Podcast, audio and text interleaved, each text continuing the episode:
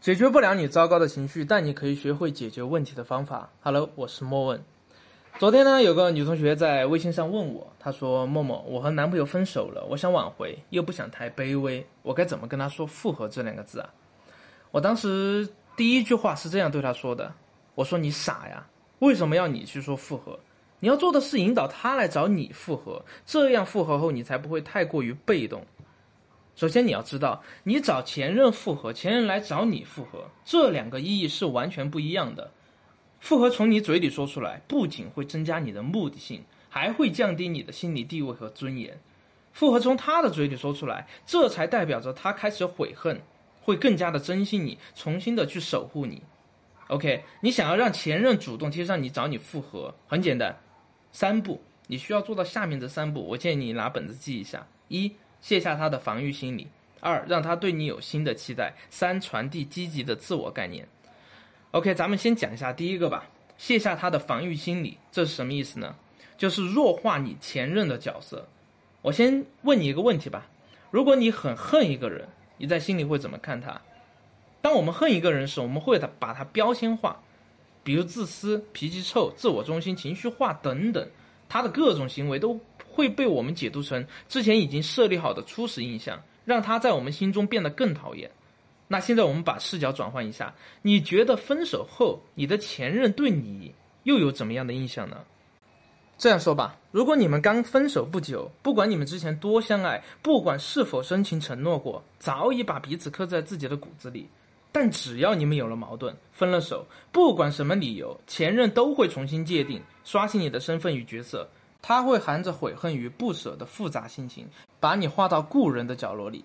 别人怎么对待前任，他就会怎么对待你。你不再具有特权，不再具有资格，更不具有再次被他爱的权利。前任就是以前爱过的人，以前爱过，现在还不知道爱不爱。为什么会这样？为什么分手后我们不能在他心里再停留半年？为什么他会把我们忘记的那么快？你可以理解为这是人的一种防御心理。他在心里不断的进行合理化，需要对你分离的现实进行一个解释。他也清楚你们已经不在一起了，所以不能像以前那样你侬我侬无话不谈。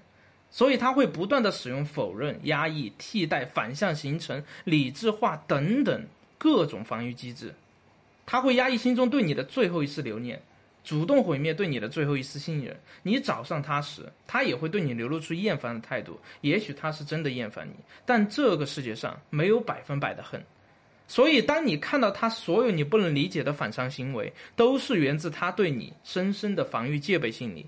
他害怕会再次侵入他的领地，他害怕你要求和他复合，他会心软。很好理解啊，他为什么要允许你再次伤害他呢？对不对？你也害怕再次面对他时，你会失去控制、失去理智、失去尊严，所以你干脆杀死内心的激动。你贸然的去找他，流露出你的复合目的，强制让他再次爱上你，你只能引起他应激的自我保护措施。他会像刺猬一样，毫不掩饰的表示对你的反感和不配合。如果你紧追不放，质问为什么不肯给你一次机会，那他也许真的会想和你老死不相往来。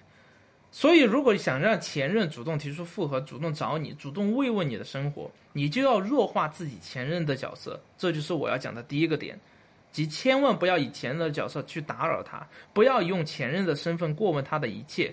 我找你不是来干扰你的生活的，我就是想起一件普通的事儿，想问问你，你别多想，别觉得我对你还有什么留念和放不下。你用这种方式确实会带有一些些许的冷淡，但好处是什么呢？好处是能让他一下子解除内心的心墙，让他知道，哦，你对他没有什么期待，没有什么要求，这会让他一下子放松下来。这一刻，你不是他的前任，他也不是你的前任，你们就是两个重新相遇的故人罢了。因为他也在苦恼，不想就错过这么一个人际资源，但却不知道以什么方式再次联系。而现在，你向他抛了橄榄枝，没有带着爱恨情仇，而是简单轻松的对话。他就会一下子卸下心理负担，心想：“哎，那我们就重新来过吧，用新的视角去面对对方。”同时，你的冷淡和疏离也会让他有点小失落。他会在内心问自己：为什么没有让你产生留念感？你当时对他的渴求，现在他也会在心里面反复的体验。因为其实我们任何人都会对前任有点小期待，期待对方放不下自己，只不过看谁的执念更深罢了。而这个时候，他已经在心里反复把你想了好几遍，把你回忆了好几遍。你不是期待他想你吗？现在你不用要求他必须想你，仅仅一句冷不丁丁的问一下：“哎，之前你的电影资源在哪里找的？我一个朋友要用，谢谢。”就这样简单的一句话，就会让他开始对你产生悔恨。和不舍，但他更不知道的是，一部更大的棋在前面等着他。OK，今天我们就讲到这里，下期我们继续来讲怎么让他对你有新的期待。有任何的情感问题都可以咨询我，我的微信是 qxqg 六八，拜拜。